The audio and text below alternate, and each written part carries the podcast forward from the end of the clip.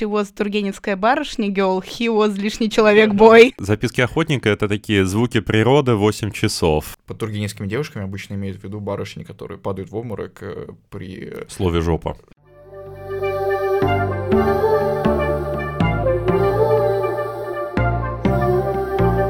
Привет! Вы слушаете подкаст «Закладка», в котором мы обсуждаем книги в контексте мемов, психотерапии и соцсетей, чтобы не просто узнать, что хотел сказать автор, а понять важность этих текстов в наше время. Этот подкаст вырос из книжного клуба, который проходит в баре «Ровесник» каждый месяц. И сегодня с вами Настя Мартыненко, тикток-продюсер, человек в психотерапии, а также большой любитель мемчиков. Вова Нелидов, востоковед, преподаватель МГИМО и человек, проживший 6 лет в Японии. И Вова Еремин, журналист, редактор журнала «Амбиверт» и админ телеграм-канала с мемами «Миментор». И сегодня мы обсуждаем произведение «Ася» великого классика Ивана Тургенева. Краткая аннотация э, сюжета звучит так. Главный герой Н. Н знакомится за границей с братом и сестрой Гагинами, которых связывают странная семейная история и не вполне обычные отношения. Несмотря на то, что Ася ведет себя очень непоследовательно, НН влюбляется в нее, однако сам же разрушает их отношения и жалеет об этом до конца своих дней. И я помню, когда мы проводили голосование в книжном клубе «Ровесника», у Аси были очень серьезные конкуренты, ну, насколько их можно назвать серьезными, учитывая, что там не было самого культового романа Тургенева, а именно «Отцы и дети», и mm-hmm. концепция вот именно того книжного клуба состояла в том, что мы пытаемся понять, кто такой Тургенев без Базарова, потому что, ну, очевидно, первая ассоциация, когда мы говорим о Тургеневе, это его самый знаменитый персонаж и роман «Отцы и дети». И помимо Аси, Э, в голосовании были романы типа Рудин, Дворянское э, гнездо, Дворянское гнездо, Новь, в общем, другие его романы, собственно, и Ася, которая по объему очень сильно э, то ли проигрывает, то ли выигрывает, как посмотреть. И, собственно, вопрос, как вы думаете, почему победила все-таки Ася и насколько она отражает вообще Тургенева в принципе? Ну, кстати, интересно, что это был первый, наверное, клуб, на который мы собрались за час раньше для того, чтобы обсудить другой его роман. Мы собрались, чтобы обсудить Рудина, который мы прочитали как внеклассное чтение, потому Ого. что актив клуба сказал, что Ася класс, мы будем обсуждать, но хочется Рудина. А я вот не был на этом обсуждении, можешь пересказать, к чему вы там пришли? А, да мы снова обсудили то, что, я думаю, мы сегодня тоже будем обсуждать. Это образ тургеневской девушки, тургеневской барышни, вот, э, хилость э, его мужских персонажей и нерешительность, потому что в целом роман очень похож на Асю в плане построения персонажей. Но мне кажется, что у Тургенева у него есть два режима, э, благодаря которым он вошел в русскую литературу, есть э, Тургенев, э, такой лирический художник. Охотник. Охотник.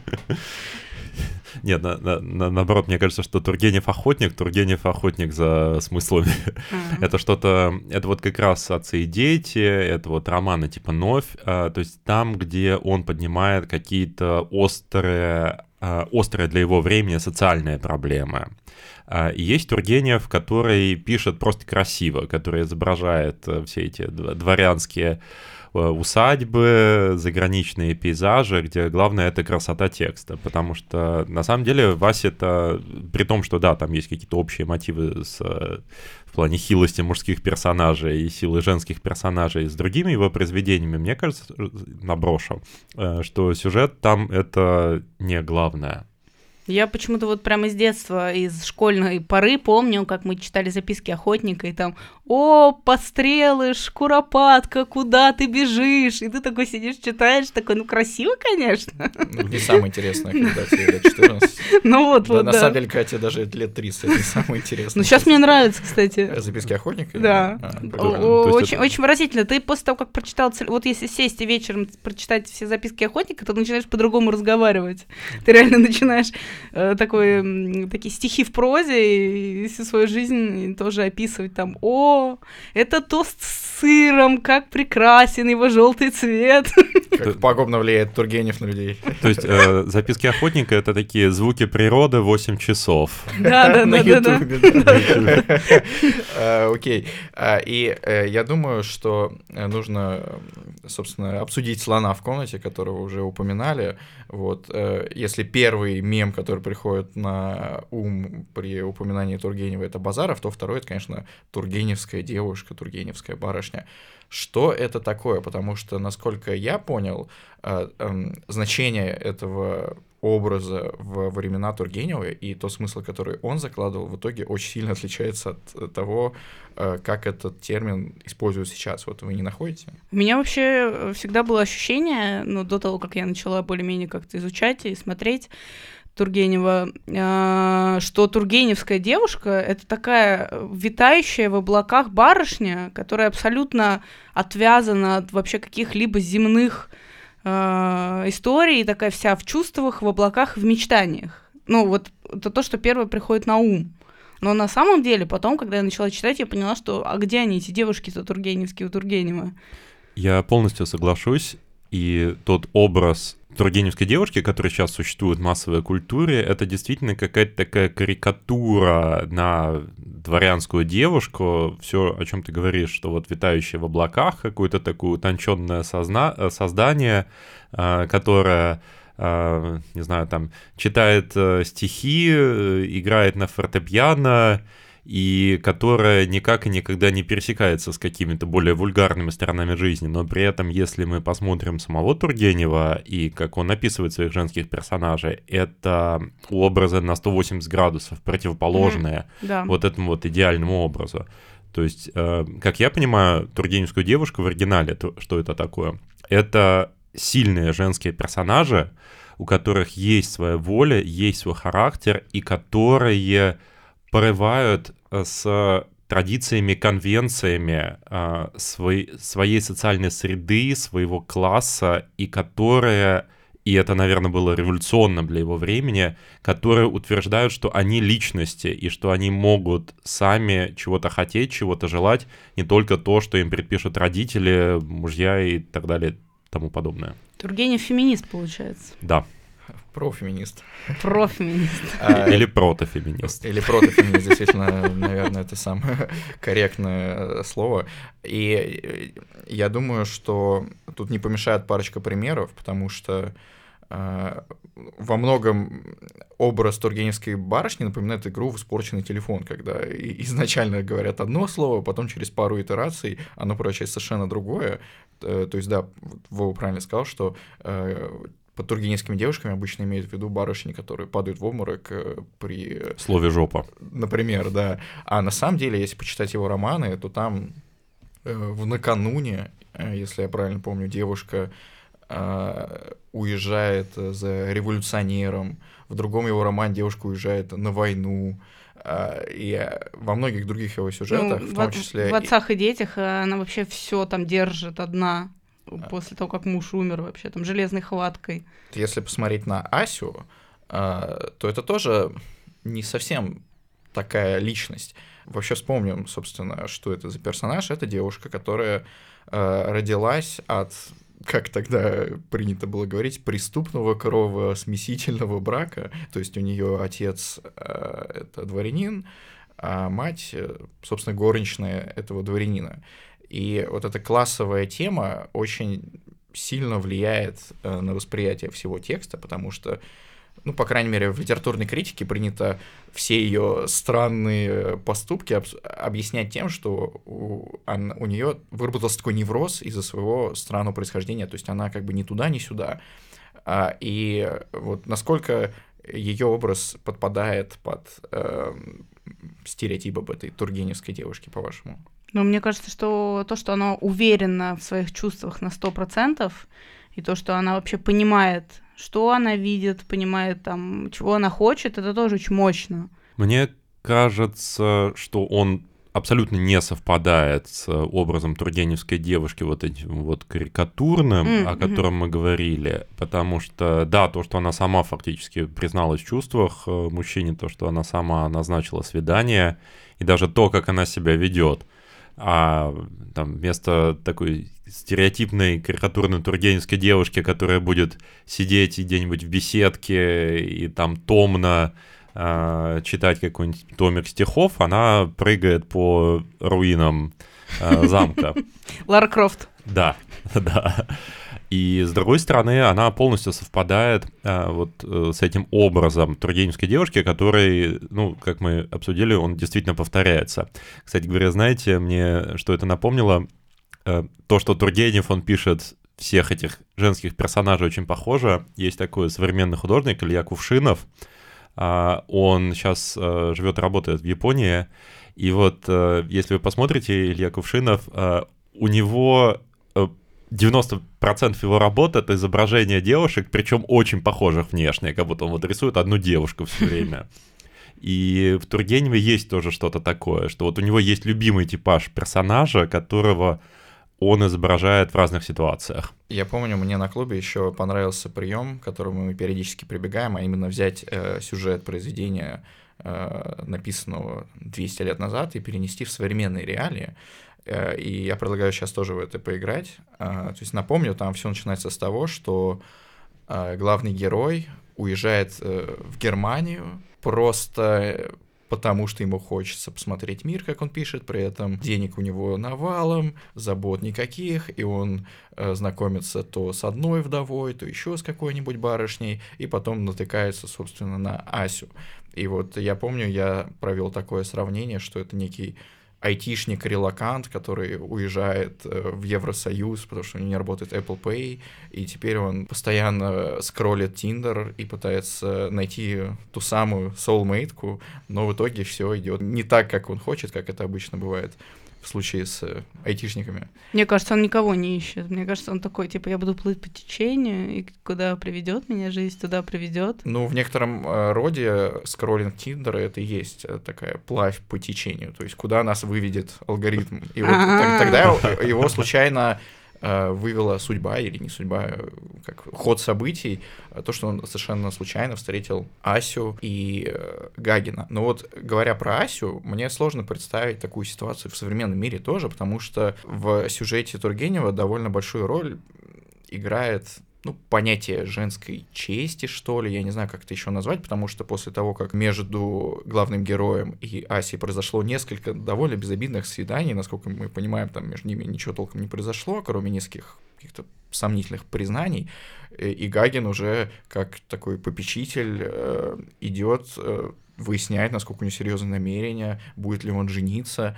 И вот сейчас мне сложно представить, чтобы молодой человек с девушкой пошли на два-три свидания, а потом заявился ее брательник и такой, ну что, жениться ты будешь? Тюбик.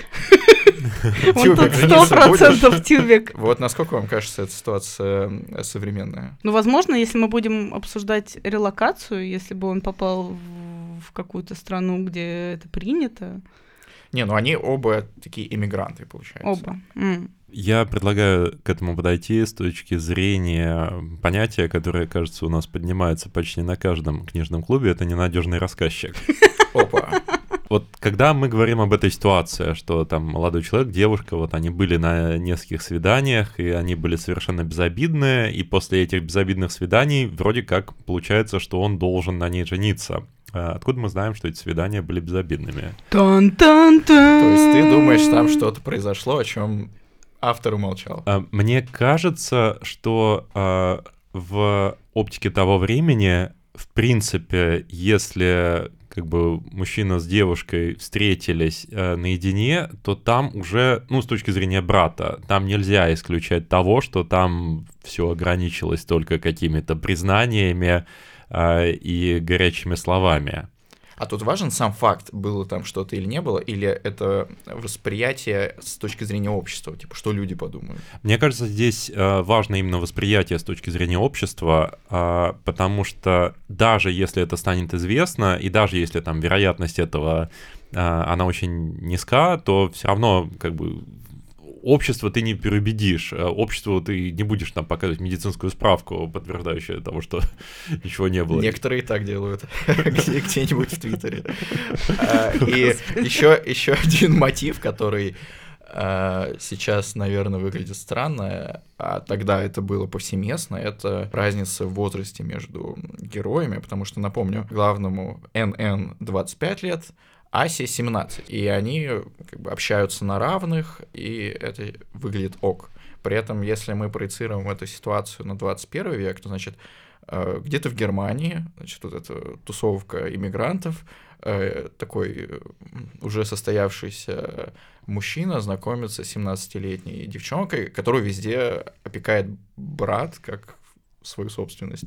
И это довольно странно выглядит. Возможно, мужчина либертарианец. Такое тоже может быть.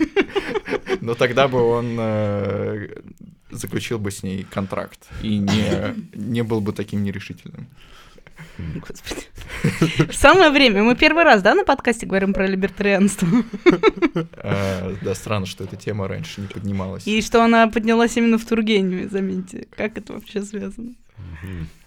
Ну, где-то там. Хотя, вот. с другой стороны, если Тургенев, он писал записки охотника, у него было свободное владение оружием, в принципе, тоже очень по-либертариански. У него еще было свободное владение людьми. Не забудем об этом. То есть, э, когда на своем поместье ты своим, э, с помощью своего оружия отлавливаешь своих крепостных, это настоящее либертарианство. Ну, э, тут справедливости ради надо сказать, что Тургенев был одним из тех, кто сильнее всего боролся против крепостничества, то есть его самая активная деятельность пришлась на 60-е годы, вот, собственно, когда принимали ту самую реформу. Если я правильно помню его биографию, он то ли вернулся из эмиграции тогда в Россию, то ли активно участвовал ну, по удаленке э, в освобождении крестьян, и вообще изначально э, его очень смущало, как его типа, деспотичная мать наказывала крепостных при нем, и ну, почти во всех его произведениях были такие те или иные намеки на то, что крепостничество это не очень ок. Ну, мы очень ярко это видим в Муму. Да, это самый яркий самый, и самый травмирующий пример. пример да уж. Э, который сложно забыть. И если я правильно помню, то в школьной программе всего несколько произведений Тургенева. Это, собственно, Муму. Отцы и дети. Отцы и дети. И Ася, да, больше там. Ну, записки охотника еще а, частично есть. Причем забавно, что самая травмирующая вещь идет самый первый. Я, я видел мем, где там типа, какой-то очень маленький человечек, и на фоне него огромный монстр, типа это шестиклассники и Муму. А, и вот... Это жесть. Ася, я не помню, в каком классе. Ася вот... чуть постарше, но тоже, мне кажется, какой-то там восьмой-девятый. Восьмой-девятый. Вот как ты считаешь, можно ли, как говорится, понять это произведение в девятом классе? Это мне напоминает какую-то шутку про то, что в каких-то там литературах э, страдает герой, в каких-то страдает автор, а в русской страдает и автор, и читатель, и герой. Страдают все. Страдают все. Ну, я, честно говоря, не вижу, Васе, чего-то такого, что в восьмом-девятом классе нельзя прям понять. Но, с другой стороны, тоже не очень понятно, зачем им это надо.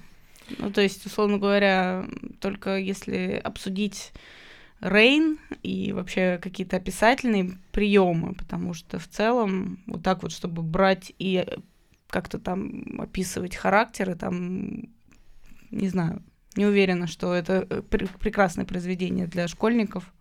Ну, если на то пошло, мы здесь упираемся в очень большой вопрос о том вообще, а что школьники могут понять из э, высокой литературы. А, очень много вещей, которые действительно непонятны в 16 лет, не в силу отсутствия начитанности или интеллекта, а в силу отсутствия просто жизненного опыта. Mm-hmm. То есть, например, основной конфликт в Асе — это то, что мужчина не хочет жениться на девушке, которая ему нравится, из-за каких-то соображений социальных. А ну а... да, с другой стороны, это помогает э, детям вообще понять, что такие социальные э, противоречия есть, и хотя бы запомнить их. Ну, это... мне кажется, это скорее просто намекнет им на это, но э, насколько они действительно могут сковывать человека, и особенно насколько это может быть релевантно для них в их жизни, мне кажется, что они этого не поймут еще mm-hmm. очень и очень долго. Одна из миссий нашего подкаста это делать понятными вещи, которые не столь понятны, в том числе с помощью мемов. Мемасики. Предлагаю перейти к рубрике под названием Книга мемов, где мы, собственно, обсуждаем, какие мемы помогут нам лучше осознать тот или иной текст.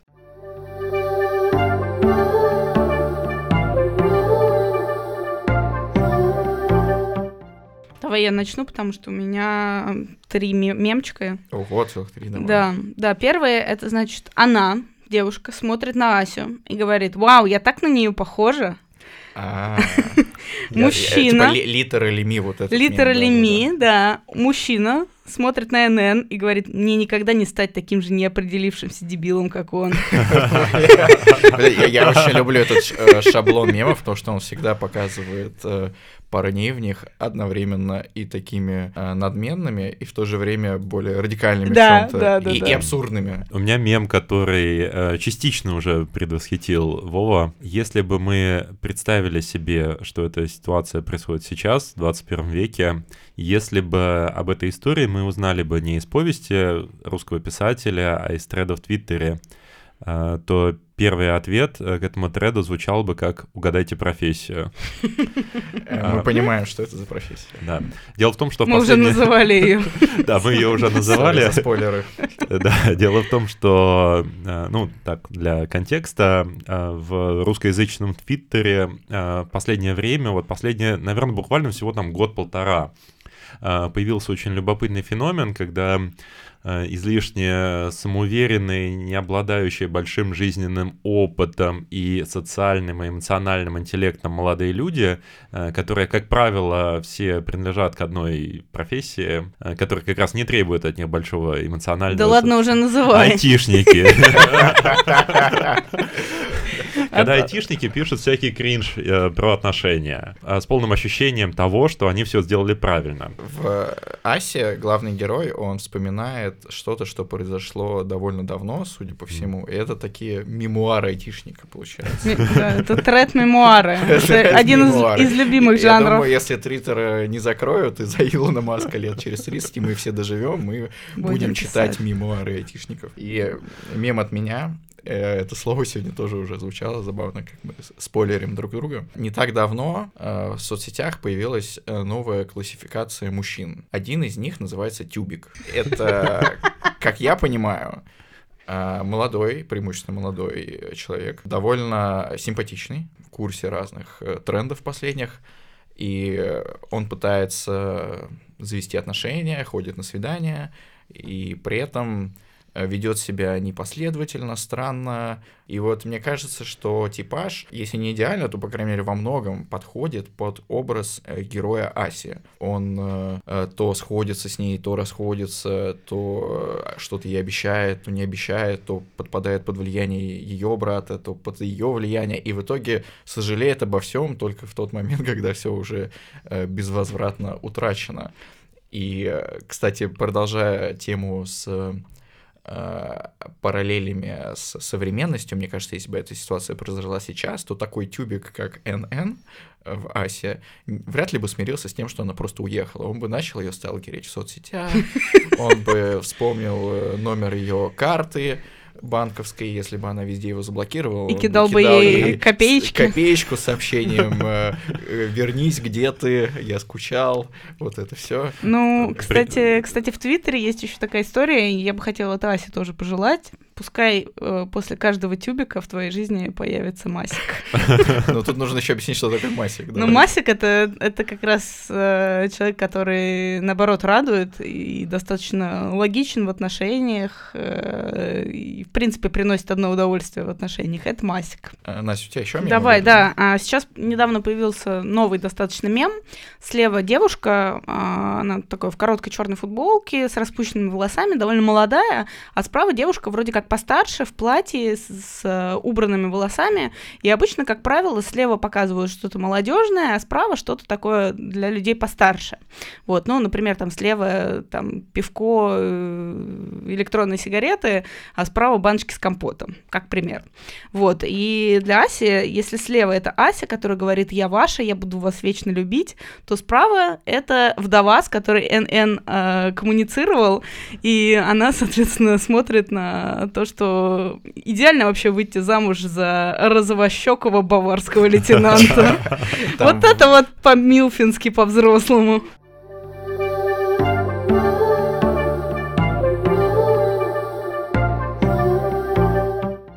Я предлагаю э, ненадолго вернуться э, к самому Тургеневу. И я вот сейчас задумался о том, что у него была поразительная способность генерировать такие выражения, я не могу их назвать мемами, но типа как шаблоны. То есть мы уже вспомнили э, э, Тургеневскую девушку, а он же еще ответственен за лишнего человека, я напомню. То есть это его повесть, э, дневник лишнего человека, в итоге и привела к появлению этого штампа. Э, и к тому, что несчастных школьников заставляют э, без конца писать сочинения э, на эту тему. She was Тургеневская барышня, girl, he was лишний человек, бой. Именно, именно, отлично ты что это вспомнила. Потому что я как раз хотел спросить, вот главный герой Аси, или, может быть, герой других произведений Тургенева, насколько они похожи на этот образ лишнего человека, и что вообще это значит для вас? Мне кажется, очень сложно сейчас э, говорить об этом, и ты правильно сказал, что школьников насилуют э, этими сочинениями, потому что, э, особенно если мы говорим о каких-то проблемах, которые поднимает Тургенев, не являются вечными проблемами. То есть это конкретно проблемы русского общества периода великих реформ, вот там 60-е, может быть там э, до 70-х э, годов 19 века, и вне этого исторического и культурного контекста то, о чем он говорит, является гораздо менее для нас значимым и актуальным, чем это было на момент написания. Поэтому, э, чем бы это ни было, мне кажется, что э, как бы прямой релевантности для нынешнего времени, именно что прямой, а то, о чем он писал, э, не имеет. То есть эти книги, они, безусловно, остаются каноном, э, в составе канона русской литературы, но они состарились. А, знаешь, я частично с тобой соглашусь, потому что действительно исторические обстоятельства огромную роль играли при создании этого образа. Но вот я сейчас думаю, и а что такое изменилось-то? То есть, ну, все примерно то же самое опять такое примерно государство, как в XIX веке, которому не нужны во многом такие талантливые независимые люди, опять такие неприкаянные э, парни и девушки ходят, не поймут, чем им в жизни заниматься, они не могут не проникнуться официальной идеологией, не могут выдумать что-то свое, и я даже думаю, что это не столько типаж, привязанный к определенной политической ситуации, хотя это тоже, конечно, но это какой-то общечеловеческий типаж, что ли. Я думаю, таких НН, таких Рудиных, таких Инцаровых э, можно встретить везде, э, и в Европе, и на Западе, но более ярко они проявляются в таких авторитарных, тоталитарных режимах, где просто ну, для них реально нету пространства, где они могут э, жить и работать. И я напомню, что этот мем, во многом надоевший, а, собственно, лишнего человека связывают еще с Печориным, с Онегиным, ну вот со всеми этими, mm-hmm. целой плеядой персонажей, и если так подумать, что они остались там навечно, мне кажется, нет, потому что я порой оглядываюсь и вижу там, вот черты Печорина в нем. Там, ну, там на самом деле еще такие холивары постоянные, что кто-то говорит такой, да нет, это не лишний, а вот этот лишний.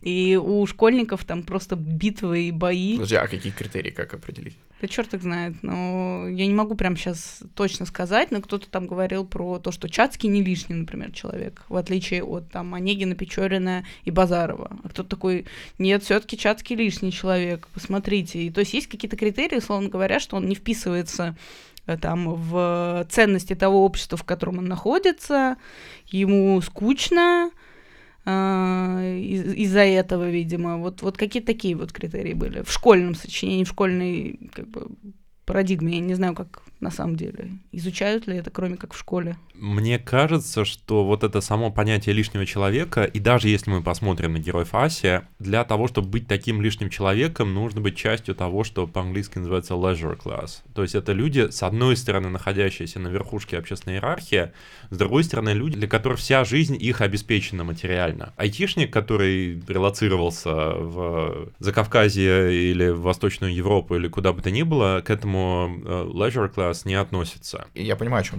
говорит Вова, то есть он берет э, корпус текстов, создавших э, вот этот образ лишнего человека и говорит, что ну сейчас таких нету. Uh-huh. Но дело в том, что э, тогда просто не было принято писать о других людях, просто uh-huh Э, сами писатели были аристократами, как тот же Тургенев, Толстой, и писали о людях своего круга, а, хотя и у них были исключения из этого, разумеется, но преимущественно э, тогда э, писали только вот о привилегированном сословии. И я нашел в интернете один комментарий, в котором как раз поднимается эта тема, и предлагаю обсудить его в следующей рубрике «Ужасные отзывы».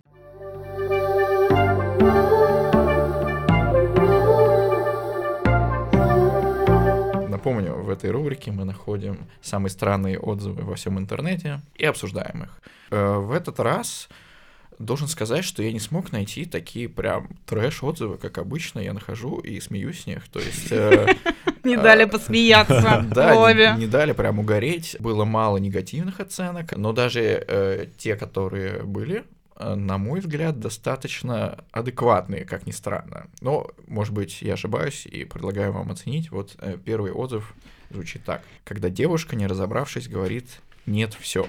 Это, видимо, как «ой, все», но «нет, все». Достой... Надо было раньше. Надо было а раньше. все, да, уже да, все. Вот, да, вот в таком смысле. А, достоинство. Попытка доказать прописную истину. Успевать говорить людям здесь и сейчас о своем к ним отношении. Недостатки. Слабый, предугадываемый с самого начала инфантильный сюжет. Цитирую. Герои повести Ася очень наивные и до нельзя инфантильные люди, которым повезло не задумываться о хлебе насущном, ибо они богаты, но которые просто умирают от скуки, не зная, куда себя деть. В связи с этим каждый из них сходит с ума от безделия по-своему. Например, Ася решила, что влюблена. Так как девать молодую энергию совершенно некуда, то эта энергия преобразуется в преувеличенное страдание. Ведь страдать — это уже что-то делать. Хоть так, они бесконечно скучные будни. Молодой человек по имени НН, дожив до зрелых лет в дальнейшем, так и не понял, что его не отпускает не любовь, а не реализовавшееся возможное действо с девушкой. Остальные девушки в его жизни были им прочитаны. Потому он был так спокоен к ним. А тут не до конца пришлось пережить интрижку. Вот он и маялся всю жизнь. Не от большого ума это все, если он так и не понял, от чего его так гнетет. Странный диалог Аси и НН, в котором толком ничего не сказано. Но нет, все, решила девушка. Ася показана дворянином, Тургеневым полудикаркой, на том лишь основании, что она не полностью благородных кровей. Несправедливая точка зрения, спеси дворянской в таком подходе много. Тургенев, как у него часто встречается, представляет публике типичный дамский роман с вялым сюжетом, развитие которого можно предсказать в самом начале. В очередной раз Иван Сергеевич показывает, как маялись от безделия господа того времени за счет тяжелой работы на них большинства русского народа. Вот кто многострадален то, а не барышни с баринами, изнывавшие от скуки. Совсем нет сочувствия к этим пустым людям. Бессмысленная повесть с прописной истиной, известной каждому думающему человеку, пожившему хоть немного в сознании и в жизни. Надо всегда успевать говорить людям здесь и сейчас о своем к ним отношении. Это очевидная истина, неужели кто-то этого не знал? И в заключение сюжет претендует на долгие попытки высказать его из пальца и хоть как-то подогнать логически. Что вышло, то вышло. Э, вот Меня вот. больше всего поразила реализация действия реализация с девушкой. Действа, да, это такая очень э, э, э, формулировка, как будто в суде, знаете. Слушай, а я, я себе представила, представил себе аккаунт в Пьюре, и там написано «Ищу реализацию действа». С кем реализовать действо. Действо. Да, очень изящный термин, меня тоже восхитил, согласен. Мне нравится это сочетание такой бытовой психологии и социалистической, такой советской литературной критики про бессмысленную жизнь этих дворян, которые э, жиров бесятся. Такой Мартин Алексеевич начало. Э, не, ну... Я никогда не перестану смеяться. Во многом я понимаю ее взгляд. То есть это, ну, типичная марксистская оптика. То есть когда берут произведение и оценивают ее именно с классовой стороны. То есть, ну, поскольку мы э, живем в таком постсоветском обществе, мы от этого плюемся, но в целом среди других оптик это довольно валидно. И Э, ну, если э, человек привык читать э, сюжеты о людях, которые там превозмогают какие-то супер э, тяжелые проблемы социальные, там, типа, как у Диккенса. Поднятая целина. Ну, это уже другая крайность, прям такой соцреализм. Там, наоборот, в поднятой целине все счастливы, ну потому что они живут в Советском а, Союзе. Они уже преодолели. Да, не, ну вот Диккенс, например, да, это же не коммунистический автор, но в целом вот у него... Горький. ну, Горький там, да, там, особенно какой-нибудь ранний. Я думаю, что многие читатели вот примерно так на это реагируют. Ну, то есть, ну, людям нечего делать. Они, ну, опять же, у них дофига денег, маются по загранице, у них Может, это ни... зависть? Ну, какой-то элемент э, в этом зависти можно усмотреть, но, опять же, это просто как один из инструментов, как можно анализировать произведение. А, мне кажется, такая оптика ошибочна фактически. А, вот почему? Потому что в психологии есть понятие базового уровня благополучия или счастья. И утверждается, что у человека, в принципе, он, этот базовый уровень, всегда остается примерно на одном уровне. И разные события в его жизни они могут временно повысить или понизить уровень счастья, то есть сделать его более счастливым или более несчастным, но в конечном счете вот этот вот уровень, он возвращается к какому-то одному.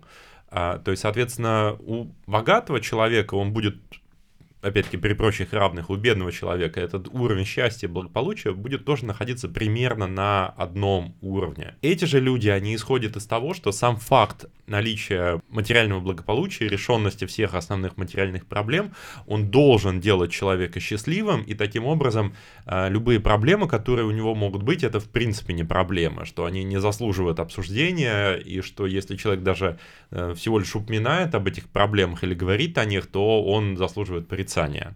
Ну да, богатые не плачут. Да, богатые не а, плачут. Окей, тогда с э, классовой оптикой разобрались. Предлагаю перейти к психологической. И тут еще один небольшой отзыв, который я нашел. Девочка созрела, а мальчик нет. Можно это вообще в краткое содержание поместить, и все все поймут, да? Мальчик. Помнится мне, будто подростком я читал Асю в рамках школьной программы. Не могу сказать точно, потому что читала все, что удавалось. Поэтому школьная программа и внеклассное чтение немного перепутались в голове. Сюжет и смысл этой повести уже выветрился из памяти. Поэтому, когда в руки попала старенькая бумажная книжка, решила перечитать. Что хочу сказать. Если это действительно изучают в школе, то мне это кажется странным не самое подходящее произведение. Я вообще немного в прострации после прочтения. Сама Ася странная, не совсем адекватная по тогдашним меркам девица. Ее бы психологу показать. В ее жизни было слишком много противоречий, которые причудливо смешались в голове. Сперва мать держала строгости и скромности, потом у отца очень баловали, ни в чем не отказывали. Сама она взбалмошная непосредственно, но полученное воспитание приучило ее, что такое поведение не подобает приличной девушке. Но брат, опять же, любит ее и потакает ее закидоном. Вот Ася и бросается из крайности в крайность, играет, примеряет разные роли и все на показ. Она напомнила мне своим поведением плохо воспитанных малолетних детей, которые ведут себя как обезьяны и готовы наизнанку вывернуться, лишь бы окружающие дяди и тети обратили на них внимание. Я могу ее понять, Могу признать, что лет в 14-15, но не в 17, у меня, в скобочках, да и, наверное, у всех, э, тоже изредка случались разные заскоки, за что потом бывало стыдно и неловко. Но ни симпатии, ни сострадания, ни каких-то возвышенных сентиментальных чувств Ася у меня не вызвала. Могу лишь признать, что она хотя бы честная, смелая, прямолинейная и вызывает определенное уважение. Особенно по сравнению с жалким, петляющим как заяц главным героем. Он не лучше, а хуже ее, взрослый, лет 25, как сказано в книге, но наивнее даже, чем она, и тупо туповатый какой-то и трусоватый, то он весь в восторгах, то обиделся чуть ли не насмерть. Тоже истеричный тип. Но одно дело истеричная девочка, и другое истеричный молодой мужчина, которому уже в пору жениться. Жалкое, неприятное существо, короче. Червь. И вот оно было, вот это безумие. Вроде любовь, но это не точно. Было, но не срослось. То есть она к нему со всей душой и теплом, а он в кусты.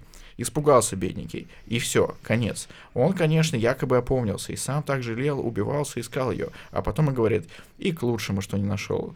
Но жалею. Но мы бы все равно не, но я бы больше ни с кем. И я прям вспомнил, вчера большие, но по пять, а сегодня маленькие, но по три. Но большие, но по пять, но маленькие, зато по три. Зачем рассказана эта история? Хотелось бы смысла, немного морали, какой-то вывод. Если бы он не пожалел, был бы один вывод. Если бы всю жизнь каялся, это был бы другой вывод. Но тут просто случай ни о чем не говорящий. Встретились, вспыхнули и расстались навсегда. И никто не может сказать, к лучшему это или они упустили свое счастье. Да, в жизни все обычно так и есть, но книга должна иметь какой-то посыл, иначе зачем она? Неудивительно, что после прочтения я напрочь забыла эту повесть. Могу и снова ее забыть. Это явно не лучшее произведение Тургенева. Ну это опять наша любимая классическая, что должна быть мораль обязательно в каждой книге, чтобы понятно было, и герои должны вызывать жалость, со... что ну, там, жалость, сострадание, да, симпатию. Да. Ну, с одной стороны мораль, с другой стороны определенность, потому что непонятно, что все-таки в итоге? То есть э, герой либо сожалеет или не сожалеет, и чего из этого? То есть э, она сама признает, что это во многом похоже на жизнь, э, как она есть, но как будто книги не должны быть похожи на жизнь. Вот э, что вы об этом думаете? Мне кажется, этим людям вообще не нужно трогать русскую литературу, им нужно читать какие-нибудь назидательные произведения 18 века, классицистские, причем желательно такие немецкие, протестантские, где там будут какие-нибудь добродетельные юноши, целомудренные девушки, умудренные жизнью взрослые люди, где будет однозначная, четкая такая педагогическая мораль.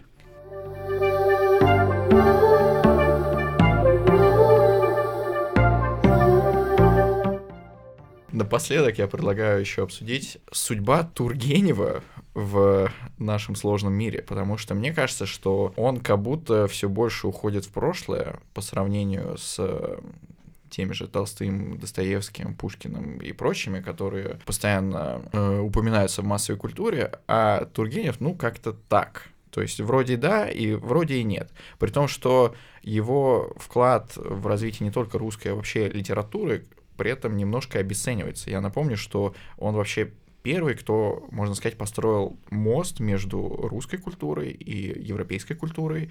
Он э, переехал э, там, и в Германию, и во Францию, и там встречался и прям активно с такими писателями, как э, Золя, Диккенс, много-много таких современников, которые, ну, сейчас считаются классикой мировой литературы, а тогда они к нему обращались за помощью, вот, к примеру, Флабер. Он с ним советовался, как работать над стилем, просил его переводить его романы, и Тургенев переводил Флабера. И Флабер считается типа одним из самых крутых стилистов в истории литературы, в принципе, ну, его госпожа Бавари, например. А это, возможно, вообще бы не получилось бы без влияния Тургенева. И я уже не раз слышал мнение о том, что Тургенев в принципе создал такую форму европейского романа и показал ее европейцам. То есть это не то, как обычно это происходит э, ну, там, в 19 веке, типа там Пушкин прочитал да, Вальтер Скотта или Байрон и принялся подражать, а наоборот, Тургенев что-то сделал, поехал там во Францию и показал там. Это настолько исключительный случай. И вот об этом вообще как будто совершенно не говорится. И он, ну, остается таким автором, типа «Отцы и дети», «Муму», да, ну, какие-то такие школьные мемы. Вот, э, как вы считаете, что дальше с ним будет? Э, будут ли его пересчитывать, будут ли его вспоминать, или он все дальше будет уходить в такую пучину истории? Я согласен с тем, что он как будто бы вот таком воображаемом рейтинге э, русских писателей, э, где там, э, знаете, как тоже есть много таких мемов, типа там S+, там S, A, B, C и, и так далее, что он, наверное, стоит не на первой ступени, то есть он не величайший из величайших. С другой стороны, по поводу э, первой ступени, ну, есть и много шуток насчет того, что вот у нас там снова Толстоевский. Дело в том, что действительно, то есть просто Толстой и Достоевский это как бы воплощение русской литературы для всех. И есть вот такой вот второй эшелон, который не обязательно, что хуже, но он действительно не настолько остро релевантен для современной мировой культуры. То есть без него невозможно представить русскую литературу, а, но это вот именно что там, да, часть канона. То есть это, наверное, вот как раз Тургенев, а, очень типичный представитель может быть, э, Лермонтов э, с его героем нашего времени, может быть, Чехов, но здесь можно еще поспорить. Ну, Чехов где-то между, потому что да. мы очень много разговаривали как раз с иностранцами по поводу русской литературы угу. в свое время. И Чехов вообще один из самых э, узнаваемых и самых вообще популярных. Ну, это благодаря театру. Это благодаря театру, думаю. да. А Тургенев, кстати, тоже писал пьесы, но они совершенно не остались в истории, хотя он даже ни одну, ни две, ни три написал, по-моему, несколько. Mm.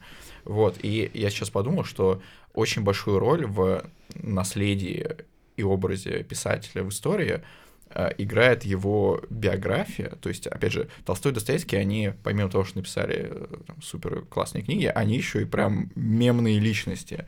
Вот, типа, Достоевский на каторге был, Толстой э, убегал из Ясной Поляны, и что только еще не делал, на войне был. А что Тургенев? Ну, э, помимо того, что он тусовался с классными личностями, э, лучшими умами своего времени, типа Флабера, и повлиял на них, ну, о, там, можно вспомнить только его любовный треугольник, типа с Полиной Виардо, и то, что его посадили на месяц под арест за некролог Гоголю, и как бы все. То есть он довольно тихую жизнь на самом деле прожил, ну, очень сытую, привилегированную такую, но при этом не очень громкую что-то. Вот как раз в этой связи, и вот сейчас мне в голову пришла такая мысль, э, что, возможно, э, причина того, почему он не стоит на самой верхней э, ступеньке иерархии русской классики, это то, что он действительно какой-то слишком мейнстримный. Толстой с его этими огромными романами, хотя мне кажется, это больше мем. Достоевский вообще панк. Достоевского начался из экзистенциализм, э, без экзистенциализма не было всей контркультуры, не было модернизма, то есть Достоевский стоит у истоков вообще э, всей культуры 20 века, со всеми ее, вплоть до самых маргинальных, самых экстравагантных ответвлений. А Тургенев, он как бы в таком абсолютном культурном мейнстриме своего времени, он его во многом определил, но это примерно как какая-то вот такая очень хорошая вот вершина классического искусства реалистического, например, в живописи. То есть это, это будет, безусловно, висеть в галереях, э, это будет, если там выставляется на э, аукционах эта картина стоить, там, не знаю, какие-нибудь там десятки миллионов долларов, но, скорее всего, она не будет нигде выставляться, потому что это уже все такие произведения, они распределены между произведениями. Но это реализм, это не какой-нибудь там Ван Гог или это не какой-нибудь импрессионизм, которые начали целое движения. Он довел до совершенства то, что было до него, даже несмотря на то, что вот ты говоришь, что он как бы сформировал эм, образ европейского романа, но здесь, опять-таки, то есть он не создал его с нуля, он его довел до совершенства, может быть. Получается, что даже если ты создал клише, ты все равно остаешься в рамках этого клише.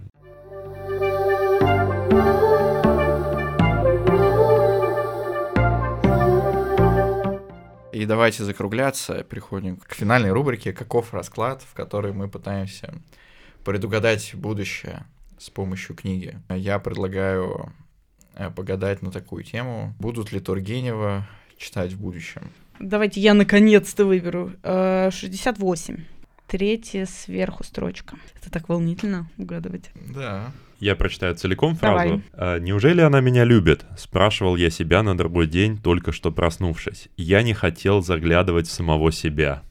Я не хотел заглядывать в самого себя. Неужели люди, неужели люди правда любят Тургенева? И, может быть, они не хотят заглядывать в самих себя, и поэтому пишут о героях Тургенева, то, что они тюбики. Не хотят видеть в себе тюбика. Но это такой оптимистичный прогноз получается. Согласна. Ну, вообще, я заметила, что, во всяком случае, отцы и дети у школьников очень популярны. Действительно, одно из таких произведений, которые прям читаются. Если я правильно помню, э, с помощью тебя в ТикТоке появилось много видео, мемов про Базарова. Да-да-да, или Гуш. хорошо прям заходили. Среди... Да, да. Э, вообще, отцы и дети действительно среди подростков одно из самых популярных. Во-первых, они шиперят Кирсанова молодого и Базарова, но, это, но еще и усываются над лягушками постоянно. Вот это рецепт, э, чтобы оставаться актуальным, это если можно твоих персонажей шиперить между собой. Абсолютно так. Так что, писатели, держите это в уме, когда сочиняете сюжеты. Э, хорошо, давайте на этом остановимся. Э, всем спасибо, если вы дослушали до этого момента, и просим вас э, подписываться на нас на разных платформах, если еще не успели это сделать. Мы есть э, в Яндекс Музыке, Apple Music, с недавних пор еще и на YouTube, канал «Студия Прием», или можете ввести в поиск подкаст «Закладка». Также у «Студии Прием» есть еще свой телеграм-канал, где вы точно не пропустите новые эпизоды нашего подкаста, а еще там есть другие классные подкасты, которые тоже стоит послушать. А, в общем, оставайтесь с нами. Спасибо, что слушаете. И до новых встреч. Всем пока. Пока. Масики.